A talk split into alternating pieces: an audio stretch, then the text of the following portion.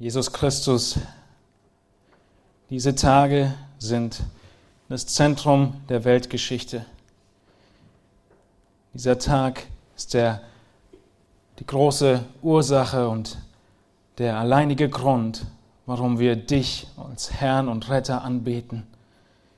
Wie wir so wie dich, Herr Jesus Christus, so erhaben und so wunderbar erachten. Du bist auf die Welt gekommen, du bist aufgewachsen wie ein Mensch, genau wie wir, aus dem Himmel herab. Schon immer Gott, nie in die Existenz berufen worden, sondern immer existierend wurdest du geboren.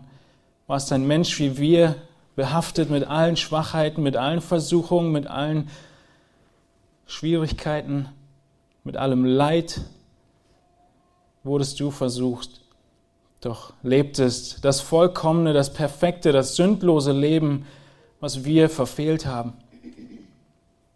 Jesus Christus und als vollkommen sündlos haben wir dich als Sünder ans Kreuz genagelt.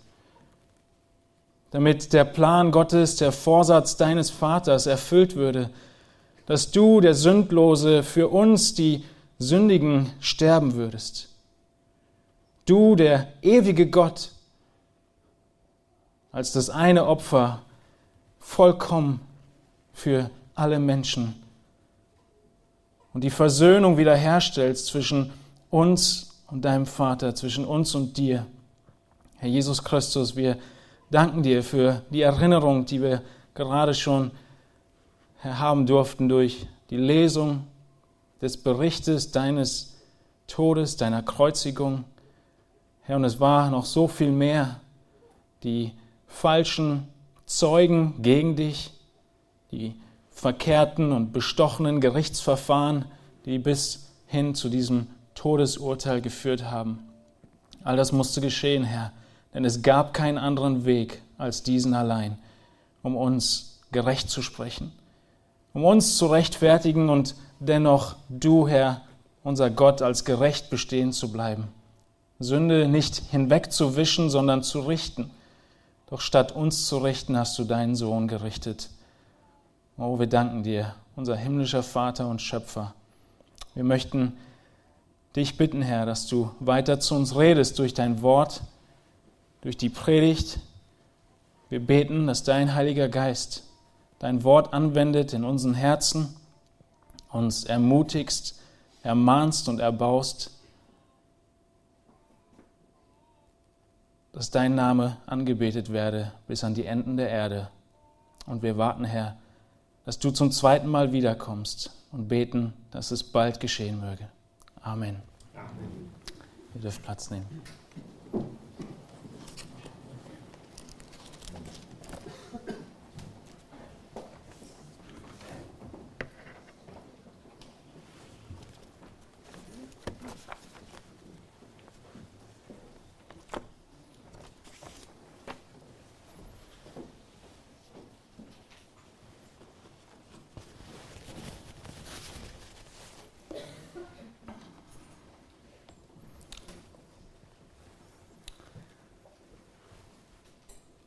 Wir leben in einer Welt, die von Vielfalt geprägt ist.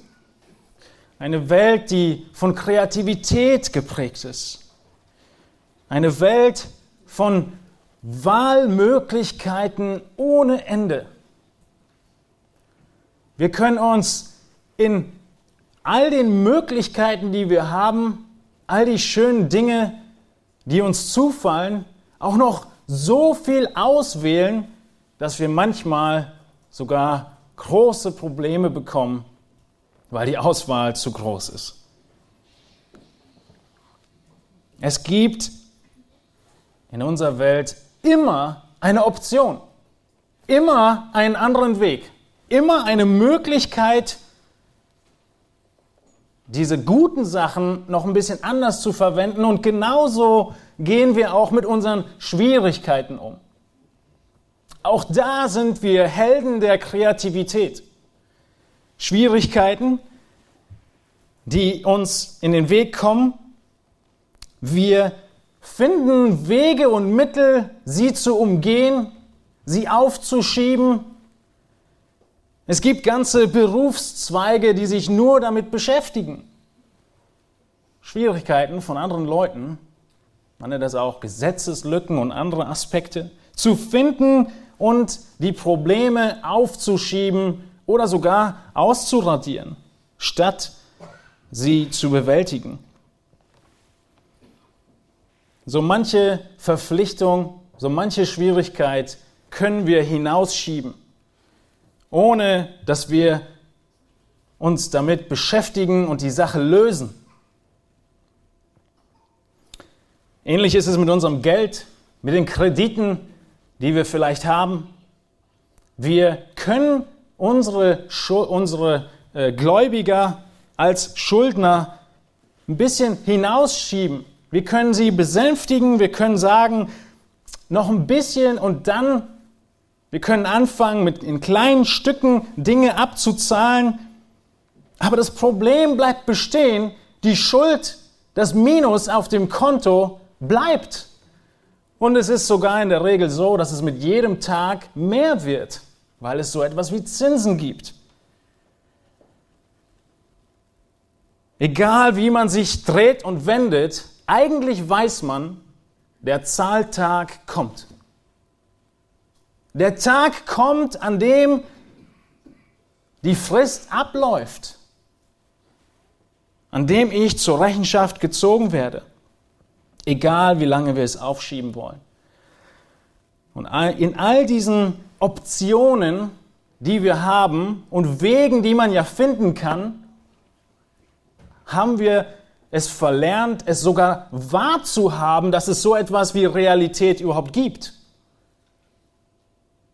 Egal wie die Diagnose lautet, die erste Reaktion ist immer, es muss doch einen Weg geben. Wir finden doch einen Weg, gemeinsam finden wir einen Weg, oder? Das ist, wie heute unsere Welt funktioniert. Es ist nicht nur in all unseren Schwierigkeiten so, in all den finanziellen Aspekten, genauso verhält es sich mit Verbrechen. Das Urteil wird hinausgezögert, aufgeschoben und genauso verhält es sich mit deiner Sünde. Genauso verhält es sich mit deiner Sünde, mit der Sünde der ganzen Welt. Der Tag der Zahlung, der Zahltag wird hinausgeschoben. Von uns heute, weil wir gar nicht wahrhaben wollen, was die Konsequenz von Sünde ist. Aber der Zahltag aus dem Blickwinkel Gottes wurde auch aufgeschoben. Gott hat vom ersten Moment der Sünde in, in Adam und Evas Leben an, hat er Gnade walten lassen und diesen Zahltag aufgeschoben. Bis zu welchem Tag? Bis zu diesem Tag. Bis zu Karfreitag. Bis zu dem Tag, an dem die Zahlung fällig war. Auf die Stunde genau war der Tag und die Stunde festgelegt, aber dann konnte es nicht weiter hinausgezögert werden und die Zahlung musste geleistet werden. Für uns heute rückblickend. Der Zahltag kommt, auch in deinem Leben, wenn er nicht schon gewesen ist. Wir wollen heute einen Vers oder zwei Verse näher betrachten aus dem ersten Timotheusbrief. Die Evangelien, wir haben gerade Markus gelesen, und im ersten Timotheusbrief schreibt Paulus an seinen Pastor, der ihm nachfolgt, Timotheus, diesen Brief, um ihn zu ermutigen, in der Gemeinde in Ephesus ein bisschen für Ordnung zu sorgen und dieser Brief ist ein sehr praktischer Brief. Paulus hat nicht vor, Timotheus groß theologisch zu unterweisen, sondern er sagt ihm nur, praktische Schritte, was er zu tun hat. Er braucht ihn nicht theologisch unterweisen, weil das hat er 15 Jahre lang mit ihm gemacht. So lange war Paulus und Timotheus zusammen im Dienst, bevor Paulus sagt, Timotheus, du gehst und du sorgst jetzt in dieser Gemeinde für Leiterschaft und Ordnung. Er musste sich nicht mehr um große Theologie kümmern, ihn zu belehren, sondern er gibt ihm praktische Anweisungen. Aber in diesen praktischen Anweisungen, die hängen nicht frei in der Luft, sondern sie sind auf große und wichtige Wahrheiten Gottes gegründet.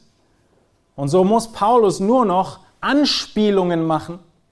Und Timotheus weiß schon, worum es geht. Und eine dieser Anspielungen ist eine Zusammenfassung der Errettung oder des Rettungswerkes Christi in 1 Timotheus 2 in Vers 5 und 6. Dort sagt, schreibt Paulus, denn es ist ein Gott und ein Mittler zwischen Gott und den Menschen, der Mensch Christus Jesus, der sich selbst als Lösegeld für alle gegeben hat. Es ist ein Gott und ein Mittler zwischen Gott und den Menschen, der Mensch Christus Jesus, der sich selbst als Lösegeld für alle gegeben hat. Zwei Verse. Und Ostern wird zusammengefasst. Wir sehen, dass Paulus beginnt mit der Wahrheit mit wem wir es überhaupt zu tun haben. Mit Gott. Mit dem einen Gott. Paulus beginnt in diesem Vers, wo er die ganze Rettung zusammenfasst und die Stellvertretung Jesu damit, dass er erinnert, dass es nur einen Gott gibt. Es passt überhaupt nicht in unser Denken und Leben hinein in unseren Alltag, in dem wir in jedem Moment x Wege haben, um eine Sache zu tun, um zu einer Lösung zu kommen. Dieser Vers passt nicht in unser Denken hinein, in unseren Zeitgeist, weil er nur einen einzigen Gott, einen einzigen Weg und eine einzige Zahlung beinhaltet dieser einzige Gott. Paulus, er spielt auf 5. Mose 6 an, diese bekannte äh, Schema Israel, wo was, was heißt höre Israel, wo Mose Israel aufruft, höre Israel, der Herr ist unser Gott, der Herr allein. Wir glauben an einen einzigen Gott und keinen anderen neben ihm. Ein einziger Gott im Gegensatz zu vielen verschiedenen Göttern und damit auch vielen verschiedenen Wegen für jeden Menschen, sich herauszusuchen, wie er denn und welchen Gott er denn am besten anbetet.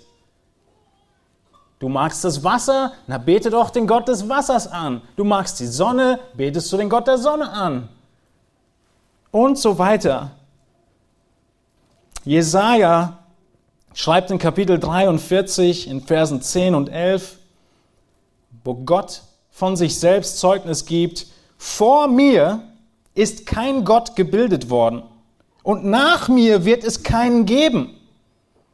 Ich, ich bin der Herr und außer mir gibt es keinen Retter ich bin der Herr und außer mir gibt es keinen Retter. Ein Kapitel später in Jesaja 44, Vers 6, ich bin der Erste und ich bin der Letzte und außer mir gibt es keinen Gott. Das ist, was Gott beansprucht. Die alleinige Herrschaft. Das ist, was die Bibel unumstößlich und an vielen Stellen klar macht, es gibt einen Gott. Woran können wir denn diesen einen Gott erkennen? Wie beschreibt dieser eine Gott sich? Dieser eine Gott, er beschreibt sich an vielen Stellen auf dieselbe Art und Weise. In 1. Korinther 8, ein ganz anderer Zusammenhang, es geht um Götzenopferfleisch. Fleisch, das diesen x verschiedenen Göttern geopfert wurde. Und die Frage, die im Raum steht, können wir denn jetzt dieses Fleisch essen? Paulus sagt in 1. Korinther 8, Vers 4, was nun das Essen der Götzenopfer betrifft, so wissen wir, dass ein Götze in der Welt nichts ist und dass es keinen anderen Gott gibt außer dem einen. Denn wenn es auch solche gibt, die Götter genannt werden, sei es im Himmel oder auf der Erde, wie es ja wirklich viele Götter und viele Herren gibt, so gibt es für uns doch nur einen Gott. Paulus sagt, ja, wenn das Fleisch diesen Götzen geopfert wird, was soll's? Es wird vieles Gott genannt oder Götter genannt oder Götze genannt, aber sie haben überhaupt keine Aussage, diese Titel. Stattdessen in Vers 6 gibt es nur einen Gott und dann beschreibt er ihn. Den Vater, von dem alle Dinge sind und wir für ihn und einen Herrn, Jesus Christus, durch den alle Dinge sind und wir durch ihn. Was ist die Beschreibung des einen wahren Gottes? Woran erkennen wir ihn? Es ist der Gott, der Himmel und Erde gemacht hat. Es ist der Vater, der diese Welt geschaffen hat. Und es ist der Retter, durch den wir gemacht wurden, durch den wir leben und durch den wir gerettet werden, Jesus Christus. Und weil er der einzige Gott ist, weil er unser Schöpfer ist und wir dazu gemacht sind, für ihn zu leben, deshalb haben wir nur eine einzige Person in diesem Universum, der wir Rechenschaft schulden, nämlich unserem Schöpfer. Weil er der einzige Gott ist, deshalb ist es dieser eine Gott, diese letzte Instanz, gegen die du und ich gesündigt haben, gegen die wir uns aufgelehnt haben und vor der wir uns verantworten müssen. Es ist dieser eine Gott. Dieser eine Gott, gegen den deine Sünde gerichtet ist und dieser eine Gott, der deine Sünde mit dem ewigen Tod bestraft. Das ist sein Urteil. Und deshalb muss jeder Mensch mit diesem einen Gott versöhnt werden. Diese große Kluft muss überbrückt werden, nicht zu irgendjemandem, sondern zu diesem einen Gott. Wenn du ein Arbeiter bist in einem großen Konzern und es gibt irgendwo an der Spitze diesen großen Konzernchef, der über allem steht, der diese Firma mit seinem ganzen Herzblut gegründet hat, geschaffen hat und am Laufen hält. Wenn du jetzt seine Position in Angriff nimmst und versuchst irgendwie auf verschiedene Wege auf dieses Level zu kommen wie dein Vorgesetzter, dein Chef,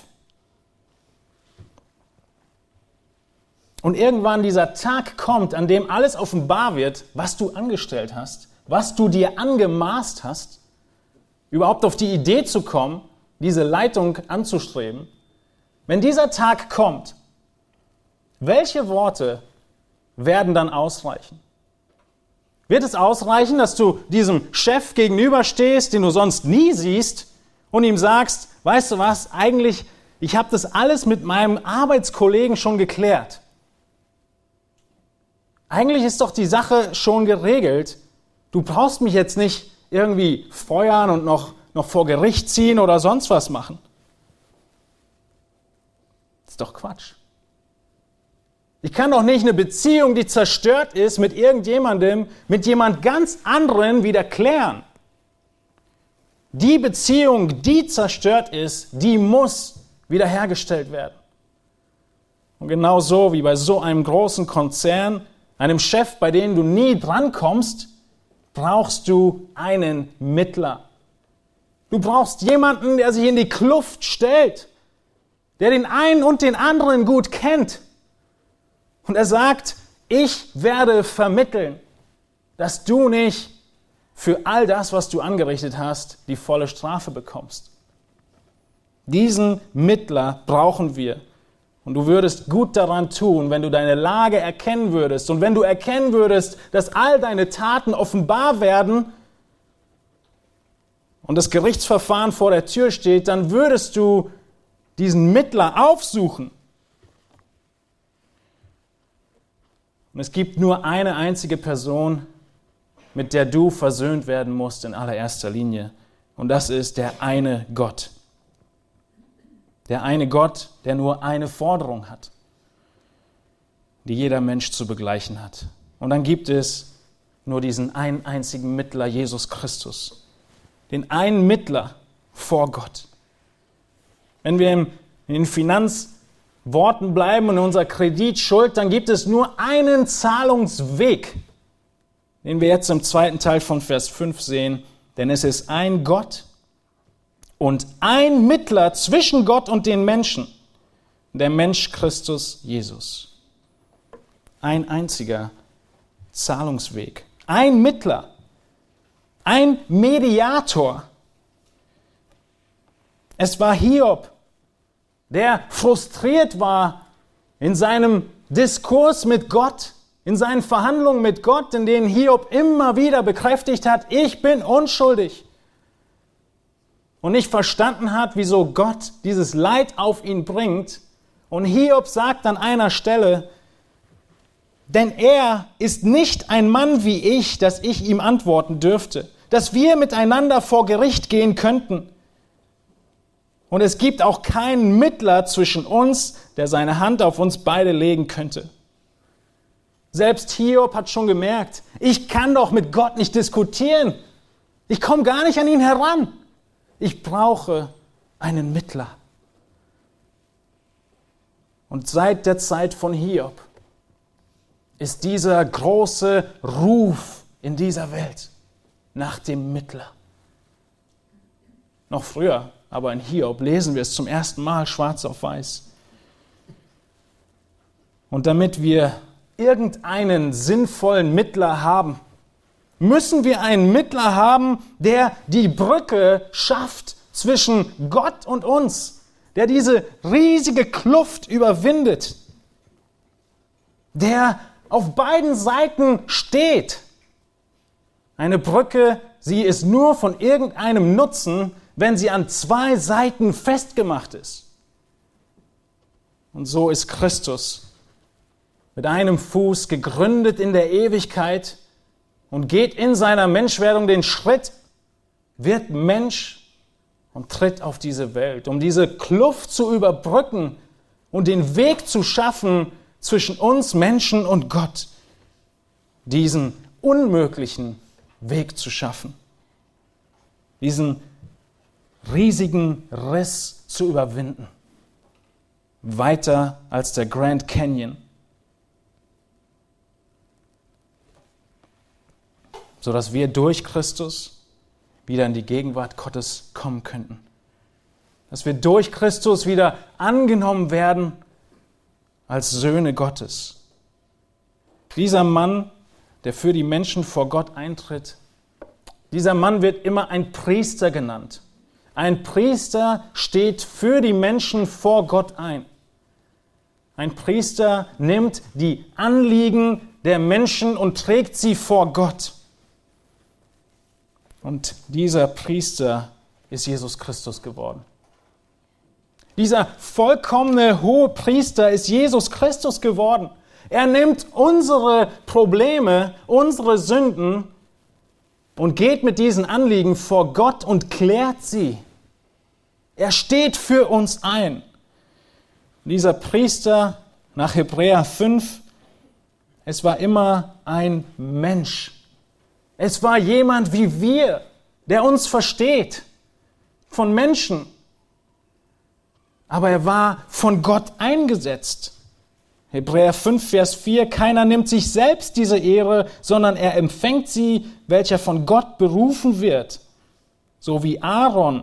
Vers 5, so hat auch der Christus sich nicht selbst die Würde beigelegt, ein hoher Priester zu werden, sondern der, welcher zu ihm sprach, du bist mein Sohn, heute habe ich dich gezeugt. Gott selbst beruft und schickt seinen Sohn Jesus Christus, Mensch zu werden, denn er muss Mensch sein, um für uns vor Gott einzutreten. Und er beruft ihn als seinen geliebten Sohn, für uns einzutreten. Und dann heißt es in Vers 8 in Hebräer 5, und obwohl er Sohn war, hat er doch an dem, was er litt, den Gehorsam gelernt. Und nachdem er zur Vollendung gelangt ist, ist er allen, die ihm gehorchen, der Urheber ewigen Heils geworden. Von Gott genannt, hoher Priester nach der Weise Melchisedeks. Christus ging den Leidensweg. Übermorgen kommt Sonntag. Übermorgen kommt der Tag der Auferstehung. Es ist nicht ein Tag der Trauer für uns, weil wir wissen, dass Sonntag kommt. Aber bevor er zur Vollendung kam, ging er den Weg des Leidens und des Gehorsams, damit alle, die ihm gehorsam würden, das ewige Heil erlangen.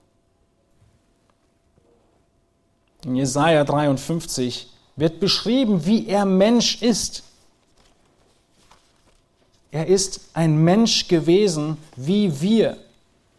Jesaja 53, Vers 2, er wuchs auf vor ihm wie ein Schößling, wie ein Wurzelspross aus dürrem Erdreich. Er hatte keine Gestalt und keine Pracht.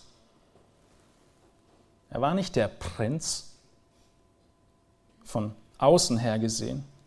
Wir sahen ihn an, aber sein Anblick gefiel uns nicht.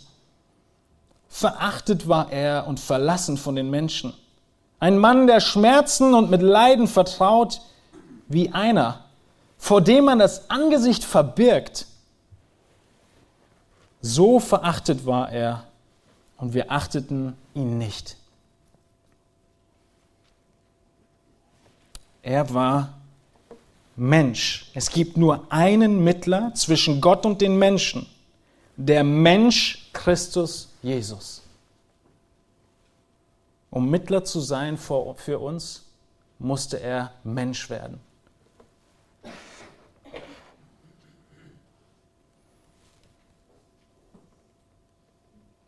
Und es gibt nur einen einzigen.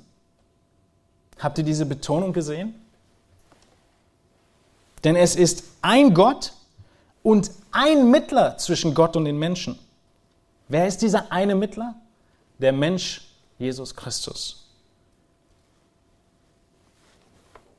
vollkommen entgegengesetzt zu dem Denken unserer Zeit. Es gibt immer viele Wege nach Rom. Es gibt immer viele Möglichkeiten aus dieser Situation und dieser Schwierigkeit heraus. Nein! Es gibt nur eine Person, vor dem du schuldig bist, der dich geschaffen hat. Und es gibt nur einen Mittler, zu dem du kommen kannst. In Johannes 14, Vers 6 sagt Jesus selbst, ich bin der Weg und die Wahrheit und das Leben. Niemand kommt zum Vater als nur durch mich. Wenn ihr mich erkannt hättet, so hättet ihr auch meinen Vater erkannt. Ein einziger Weg zu Gott, nicht viele, nicht viele Möglichkeiten. Selbst diese klare Wahrheit aus der Bibel lehnt der Großteil der Kirche heute ab. Doch die Bibel ist klar und die Betonung ist sehr, sehr häufig. Es gibt nur einen Weg durch Jesus Christus. Und die fatale Konsequenz lautet, wenn ein Mensch nicht durch Jesus Christus gerettet ist, dann gibt es keine andere Möglichkeit der Rettung für ihn.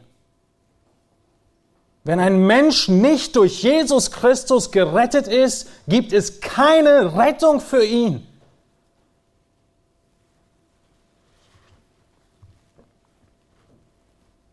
Und dieser Tag, der Karfreitag, ist der Tag der Entscheidung gewesen. Dieser Tag ist der Tag, an dem sich genau das gezeigt hat. Denn niemand anders, kein anderer Weg kann das leisten, was Christus geleistet hat. Das vollkommene Leben zu leben und als Unschuldiger gekreuzigt zu werden und dann den Tod zu besiegen. Das war der Kern der Sache. Sterben für uns Sünder und dann den, die Macht des Todes besiegen, indem er stirbt und auferweckt wird von seinem Vater am dritten Tag. Christus allein. Er ist der einzige Zahlungsweg für deine Schuld vor Gott. Es gibt keine andere Option. Und er ist nicht nur der einzige Zahlungsweg, sondern er ist auch und er liefert das einzige Zahlungsmittel. Das einzige Lösungsgeld, was ausreicht für deine Schuld. Was sehen wir in Vers 6? Denn es ist ein Gott und ein Mittler zwischen Gott und den Menschen, der Mensch Christus Jesus.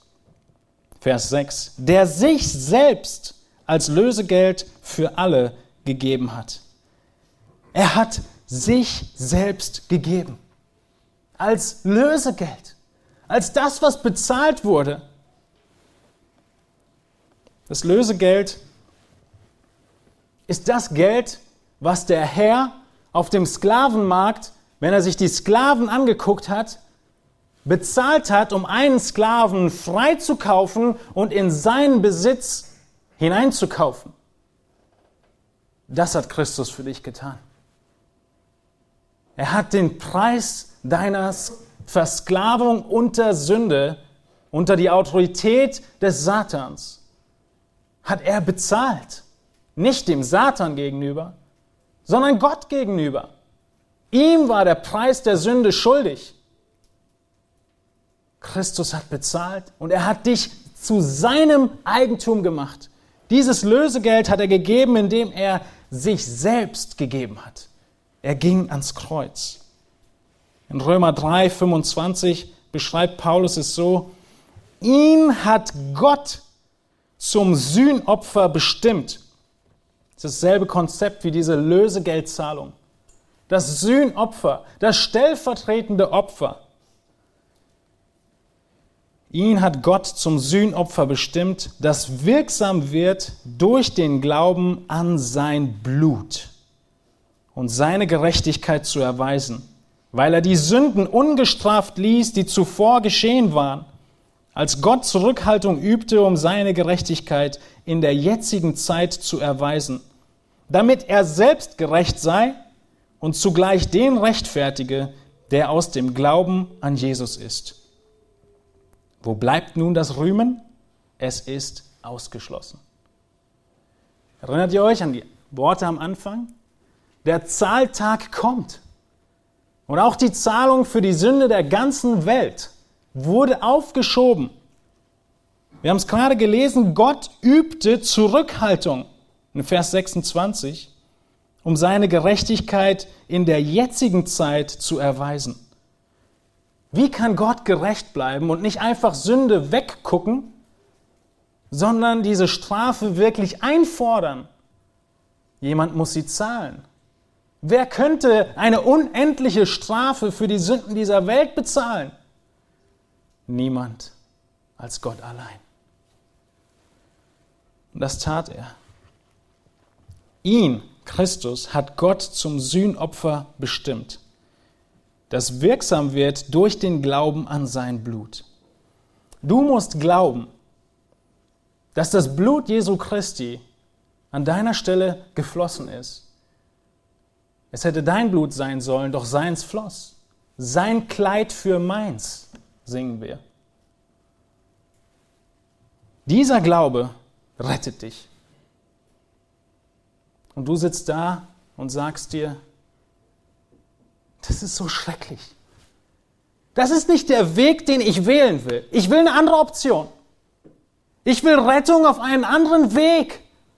Dieser Christus am Kreuz, dieses ganze Blut, diese Dornenkrone, Dieser Tod, dieser falsche Prozess, das ist unfair, so will ich nicht gerettet werden.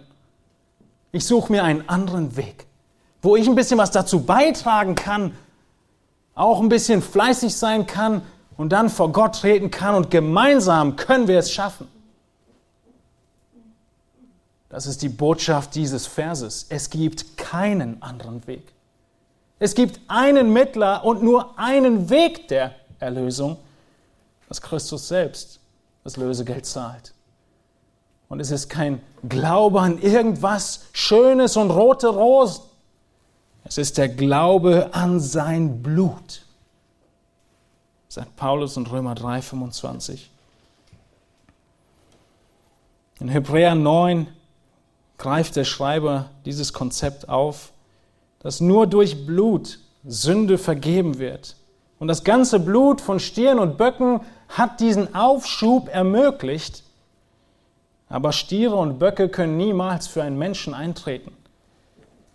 Und deshalb sagt der Schreiber in Vers 15 in Hebräer 9, darum ist er auch der Mittler eines neuen Bundes, damit da sein Tod geschehen ist zur Erlösung von den unter dem ersten Bund begangenen Übertretungen, die Berufenen das verheißene ewige Erbe empfangen.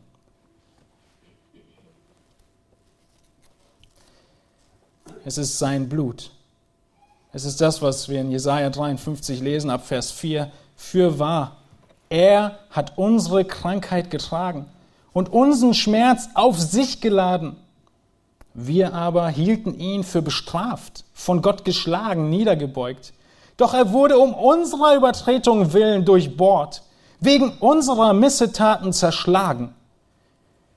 Die Strafe lag auf ihm, damit wir Frieden hätten. Durch seine Wunden sind wir geheilt worden. Wir alle gingen in die Irre wie Schafe. Ein jeder wandte sich auf seinen Weg, aber der Herr warf unsere Schuld auf ihn.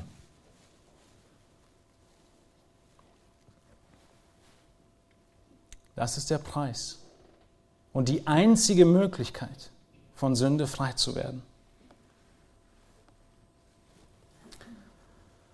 Wie viel Sünde kann man denn damit bezahlen?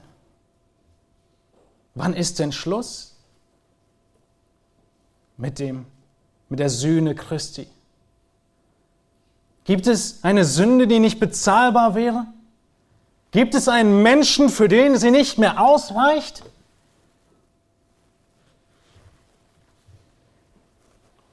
Die Zahlungsfähigkeit Christi ist unerschöpflich. Der letzte Teil von Vers 6. Der sich selbst als Lösegeld für alle gegeben hat. Christi Opfer ist nicht irgendwann zu Ende. Es sei denn, du bist bei ihm und hast ihn nicht angenommen. Dann stehst du vor ihm unter Gericht. Dann gilt es nicht mehr. Dann kannst du nicht mehr zurück und sagen, ich nehme es doch noch an. Ich tue Buße, bitte zahl meine Last. Paulus ist deutlich, dass dieses Opfer Jesu keine Grenzen hat der sich selbst als Lösegeld für alle gegeben hat. Es ist nur ein Weg, aber er ist ausreichend. Es ist nicht so, dass dieser Weg irgendwann erschöpft oder leer ist oder nicht mehr ausreicht. Anstelle von uns allen hat Christus sein Leben gegeben. Und wir alle haben es nötig. Die ganze Menschheit. In Römer 3 heißt es, es ist keiner gerecht, in Vers 10, auch nicht einer. Es ist keiner verständig, der nach Gott fragt. Alle sind abgewichen. Vers 18, es ist keine Gottesfurcht in ihren Augen. Wir sind schuldig. Wir brauchen die Erlösung. Gottes Gesetz macht diese Schuld noch offenbarer. Es zeigt, dass wir schuldig sind. Wenn wir nur an die Kurzzusammenfassung denken, liebe Gott und liebe deinen Nächsten, so merken wir, dass wir schuldig sind. Wenn wir an die zehn Punkte denken des, der zehn Gebote, so merken wir, dass wir schuldig sind. Dieses Gesetz, es kann uns nicht retten, es zeigt nur umso mehr, dass wir schuldig sind. Und in Römer 3, 21 macht Paulus dann deutlich, wie Gott rettet, wie dieses Opfer, dieses Blut uns angerechnet wird und wie weit es reicht. Vers 21 in Römer 3. Jetzt aber ist außerhalb des Gesetzes die Gerechtigkeit Gottes offenbar gemacht worden, die von dem Gesetz und dem Propheten bezeugt wird, nämlich die Gerechtigkeit Gottes durch den Glauben an Jesus Christus, die zu allen und auf alle kommt, die glauben. Keine Eingrenzung. Diese Gerechtigkeit Gottes steht allen offen, die glauben. Und das ist der wichtige Punkt vom ganzen Abschnitt dieser zwei Verse. Das ist, worauf Paulus hinaus will. Er will deutlich machen, dass es nur einen Gott gibt, nur einer, der dich geschaffen hat und vor dem du stehen wirst. Unmöglich bestehen wirst und deswegen gibt es einen Mittler, Jesus Christus. Dieser Mittler Du kannst ihm nichts liefern, deswegen liefert er alles. Sein eigenes Leben ist das, was vermittelt zwischen uns und Gott. Und Paulus will deutlich machen, diese Stellvertretung reicht für alle. Alle, die glauben, sind gerettet. Es ist so deutlich. Gott möchte, dass alle Menschen gerettet werden Und für die, die verloren gehen, ist das Wort Gottes deutlich. Die Schuld für ihre Verdammung liegt bei ihnen selbst. Wenn du den Herrn ablehnst und in diesem Zustand stirbst, kannst du niemandem die Schuld geben. Du allein hast ihn abgelehnt. Gott kann für den Unglauben von keinem einzigen Menschen angeklagt werden. Warum baut Paulus dieses Argument auf? Lasst uns die ersten vier Verse lesen, die Paulus vorher gesagt hat. Wir haben in Vers 5 angefangen mit dieser Predigt. Aber er sagt in den Versen 1 bis 4, worauf er eigentlich hinaus will. Was ist die Anwendung von dieser großen Wahrheit? Ich habe gesagt, Paulus schreibt praktisch. Es ist nur eine Anspielung auf diese große Wahrheit. Und die Anwendung, warum er das anführt, ist folgende. 1 Timotheus 2, Vers 1. So ermahne ich nun, dass man vor allen Dingen Bitten, Gebete, Fürbitten und Danksagung darbringe für alle Menschen Das ist, was er untermauern will. Nichts anderes.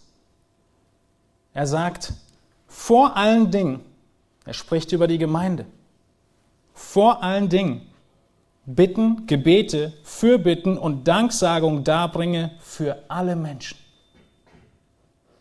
Und weil er das betonen will, dass wir für alle Menschen bitten, beten, Fürbitten tun und danken, Deswegen macht er deutlich, dass Christus für alle Menschen gestorben ist, dass sein Opfer ausreicht.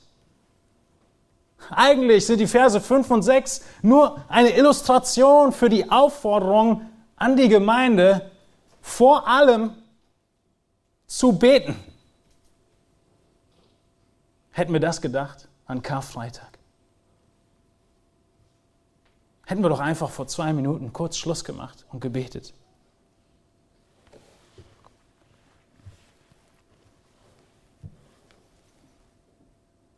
Es ist verkehrt zu sagen, dass wir nicht beten müssten für die verlorenen Menschen. Genau das will er deutlich machen. Wir müssen beten.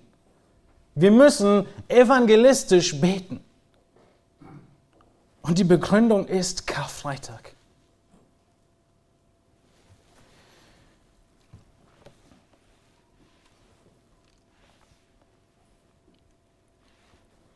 weil es nur einen einzigen Gott gibt, weil es nur einen einzigen Mittler gibt, weil es nur einen einzigen Weg gibt, gerettet zu werden. Deshalb müssen wir auch für alle Menschen beten, dass sie diesen Weg finden und diesen Weg gehen. Gott möchte, dass alle gerettet werden. Und wir sind nicht verpflichtet, sicherzustellen, wer von ihnen auserwählt ist und wer nicht. Bevor wir für die Errettung dieser Menschen beten. Das können wir nicht. Das ist nicht in unserem Aufgabenbereich. Gott will, dass alle gerettet werden und deswegen will er auch, dass wir für alle beten. Und wir dürfen für alle Menschen beten und die Gewissheit haben, dass Gott diese Gebete auch möchte, weil er uns dazu auffordert. Und genau dazu mussten die Epheser ermahnt werden und ich glaube auch wir heute. Es geht noch weiter. Warum mussten die Epheser ermahnt werden? Haben sie nicht mehr gebetet? Natürlich. Wir beten auch. Wofür haben sie nicht mehr gebetet? Es ist nur impliziert in dem Text. Aber wenn Paulus sie ermahnt, dann können wir davon ausgehen, dass sie wahrscheinlich durch die Irrlehre nicht mehr gebetet haben für Menschen außerhalb ihrer Kreise. Sie waren Juden, dann haben sie für ihre jüdischen Brüder und Schwestern gebetet, aber nicht für alle Menschen. Der Russlanddeutsche betet für die Menschen aus dem Osten. So weit, so gut.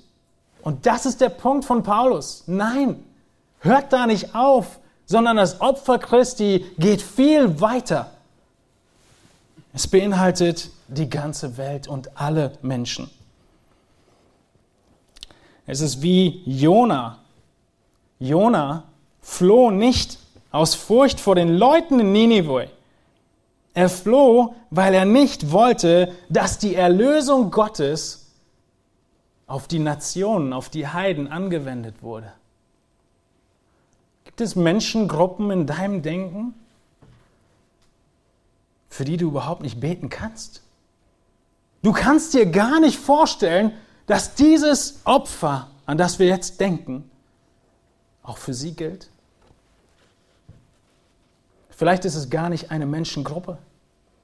Vielleicht ist es ein Mensch ein Mensch, dieser eine Mensch, der dir so viel Leid zugefügt hat.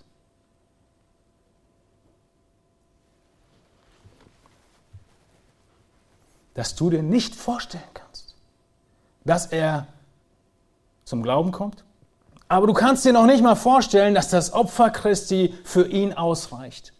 Du würdest es nie über die Lippen bringen, aber das ist, was die Wurzel ist, wieso du nicht betest. Und deshalb sagt Paulus, Karfreitag ist der Grund, wieso wir für alle Menschen beten.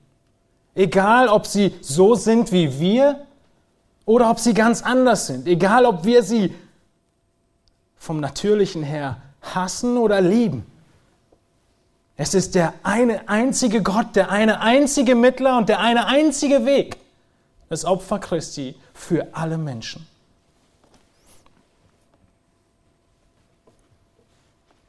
Spurgeon warnte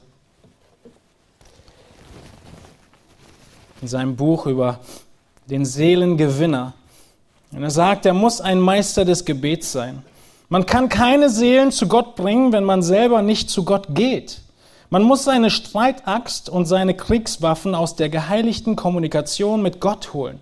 Wenn man oft mit Gott allein ist, wird man seinen Geist bekommen, man wird von der Flamme entzündet, die in seiner Brust gebrannt hat und sein Leben verzehrt hat.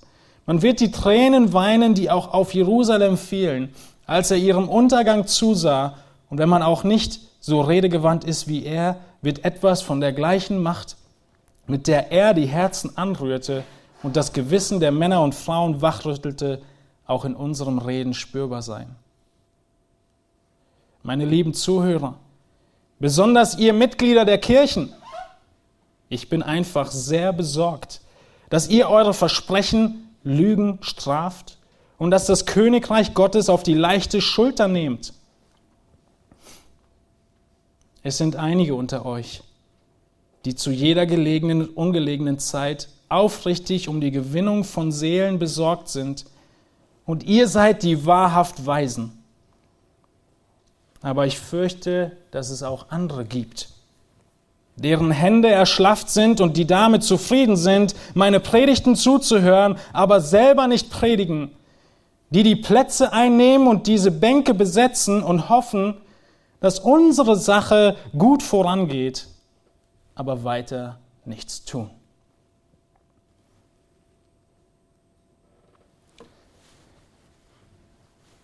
Das ist Karfreitag.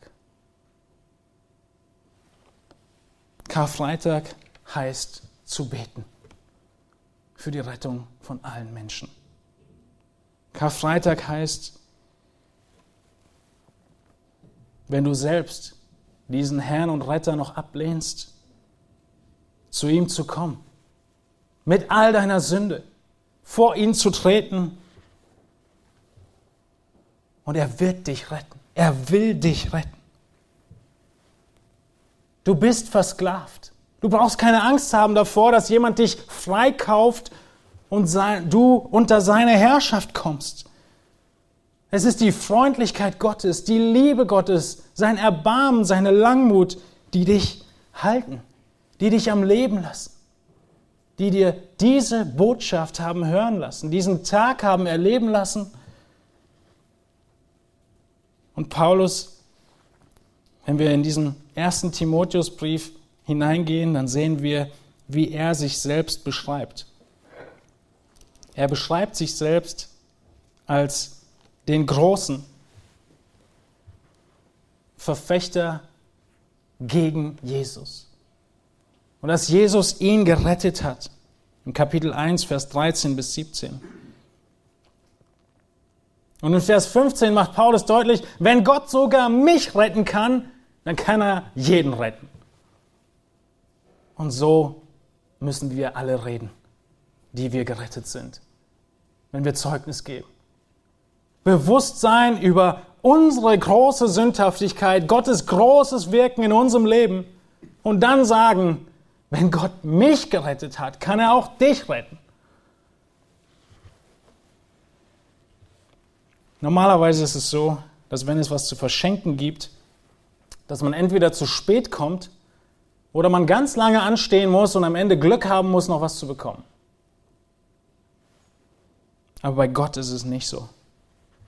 Sein Opfer ist vollbracht, das Blut ist geflossen, der Preis ist bezahlt. Er hat den Tod besiegt und dieser Schalter, zu dem du kommst mit all deiner Sünde, er ist immer frei. Keine Wartezeit.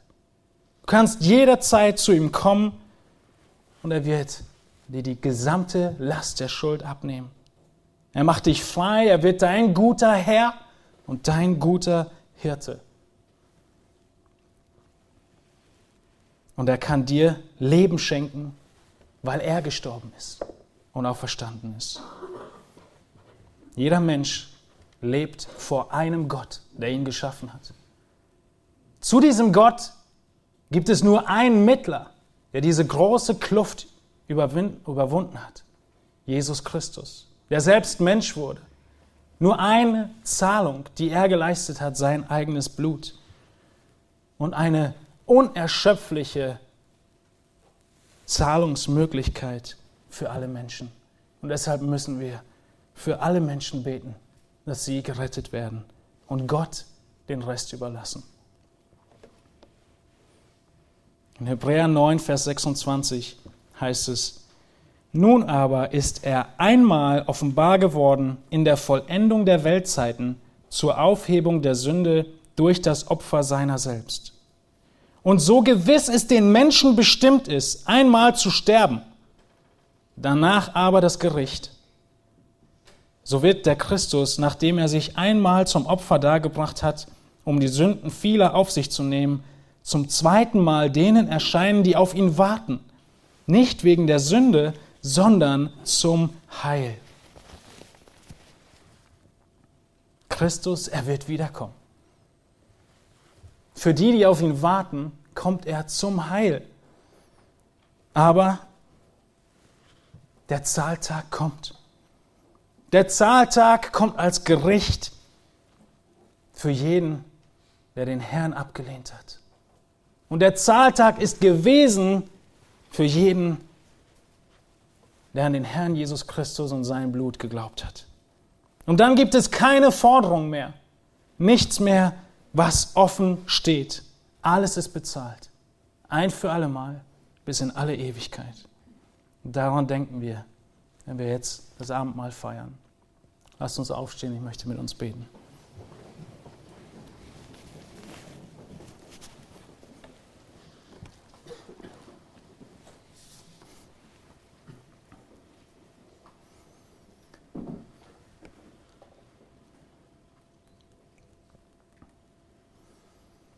Du bist groß und herrlich, unser Gott und Herr Jesus Christus. Wir beten dich an und wir wollen beten, dass dein Opfer, an das wir gedenken, dein Opfer, was uns schon zugute kam, die wir an dich glauben, dass du noch viele, viele Menschen retten mögest. Natürlich beten wir für die in unserem nahen Umfeld, doch Herr, hilf uns zu beten für alle Menschen. Für alle Menschen, die nicht mehr in unserem Blick sind. Für Menschen, wo wir es nicht zutrauen, dass du sie retten könntest. Für Menschen, wo wir denken, sie haben es nicht verdient. Dein Blut würde nicht reichen. Hilf uns zu beten, dass dein Opfer noch viele rettet und dein Name dadurch noch mehr verherrlicht wird, weil du groß gemacht wirst, indem du viele Menschen rettest. Aus allen Sprachen, Nationen, Völkern und von allen Enden der Welt. Darum wollen wir beten. Und bitten, dass du vergibst, wo wir das nicht getan haben, wo wir so häufig uns so um uns selbst drehen und dir so dankbar sind für das Werk und Opfer in unserem Leben die Menschen neben uns vergessen oder sogar verdrängen. Herr, wir beten, dass dein Opfer, Herr, wirksam wird für noch viele, viele Menschen, die dich im Glauben annehmen und für Menschen, die diese Botschaft jetzt oder später hören. Herr, dass du Buße und Glauben schenkst und wirkst, sie zu dir ziehst, die Augen öffnest für deine herrliche Schönheit in dem vergossenen Blut deines Sohnes. Amen.